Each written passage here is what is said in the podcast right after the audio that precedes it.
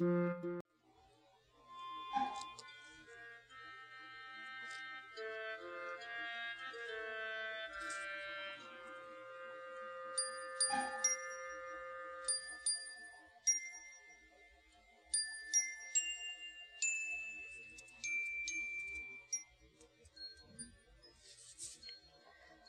朗宁的爱情，我如有其命，完全是他的爱一手救活。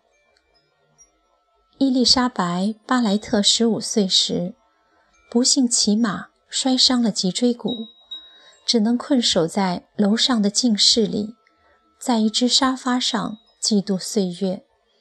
莎士比亚与古希腊的诗人是他唯一的慰藉。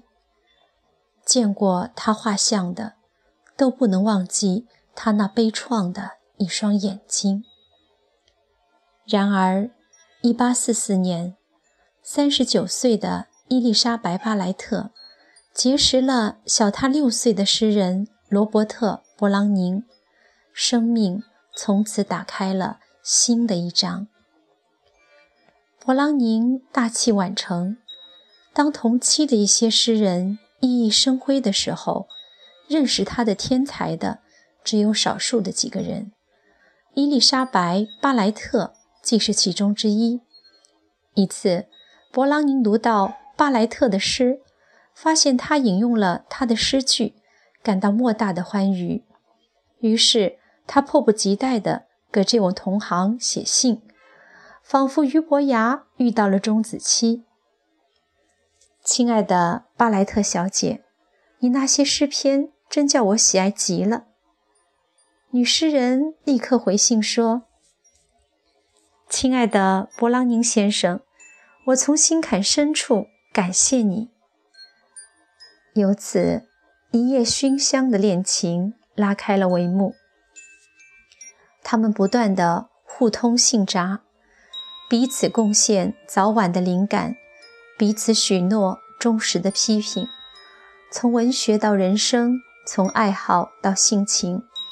最初五个月密切的通信，使伊丽莎白·巴莱特灰暗的生活豁然开朗，拥有了灿烂的光明。每一天，她最开心的时刻，就是黄昏降临，听到邮差的那一声叩门。后经勃朗宁的几次请求，他终于准许他去见他。他终于见着他了。可怜瘦小的病模样，蜷伏在沙发上，客人来临都不能起身迎送。他的心里涌起了无限的悲怜。第二天，巴莱特接到勃朗宁的一封求爱信。在迟暮的岁月里，赶上了早年的爱情，这让他既欢欣又自卑。经过一宵的踌躇，他忍痛警告他：再要如此，便不要见他了。勃朗宁慌忙写信去谢罪，解释前信只是感谢话说过了头，请求退还原函。信退回的时候，勃朗宁红着脸将其销毁。他们的通信中单缺这一封，使后来的勃朗宁夫人感到非常的懊丧。风波过后，勃朗宁没有放弃。他住在伦敦的近郊，乡间空气的清芬，红的玫瑰，紫的铃兰。不断通过邮差传递到巴莱特的闺房。巴莱特压抑在心底的爱，随着初秋的阳光一天天的成熟。如果一天接不到他的信和鲜花，他就不能定心。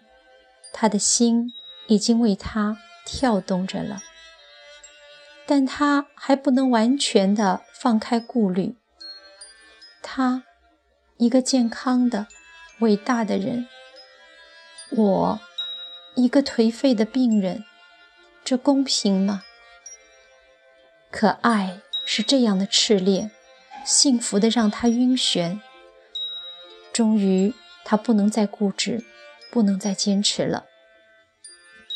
爱真的是一个奇迹。相爱的第二个春天，在沙发上蜷伏了二十五年的伊丽莎白·巴莱特，奇迹般的恢复了健康。她步履轻盈，愉快地走出病室和囚笼，在阳光下，在青草与花香间，在小鸟的歌声中，呼吸着清新的空气。也就在那一段的时期里。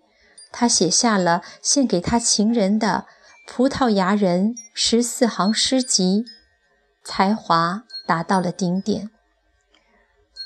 可他的爱情却遭到无可通融的父亲的反对。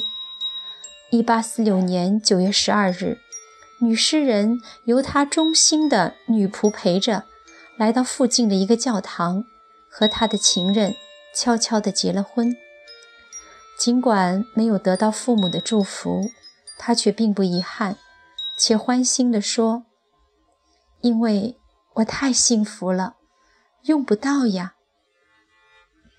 一个星期后，他带着女仆、爱犬，还有这一年又八个月积聚起来的一封封情书，离开了家，栖居在有名的一座岛上，过起了幸福的生活。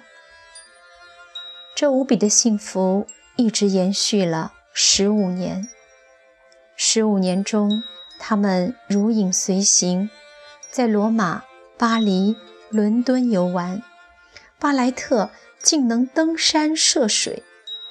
他给妹妹写信道：“我叮嘱勃朗宁，千万不能逢人就夸他的妻子跟他一起到这儿去过了，到那儿玩过了。”好像有两条腿的老婆是天下最稀奇的宝贝了。一八六一年春天的一个傍晚，勃朗宁夫人和勃朗宁说着话，温存地表示他的爱情。半夜时分，他觉得倦了，便依偎在爱人的手背上小憩。勃朗宁问他觉得怎么样。他轻轻地吐出了一个无价的字，“beautiful”。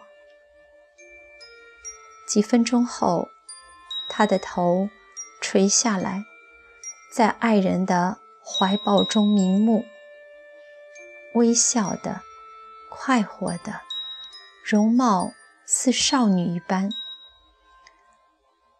伊丽莎白·巴莱特曾在诗中写道。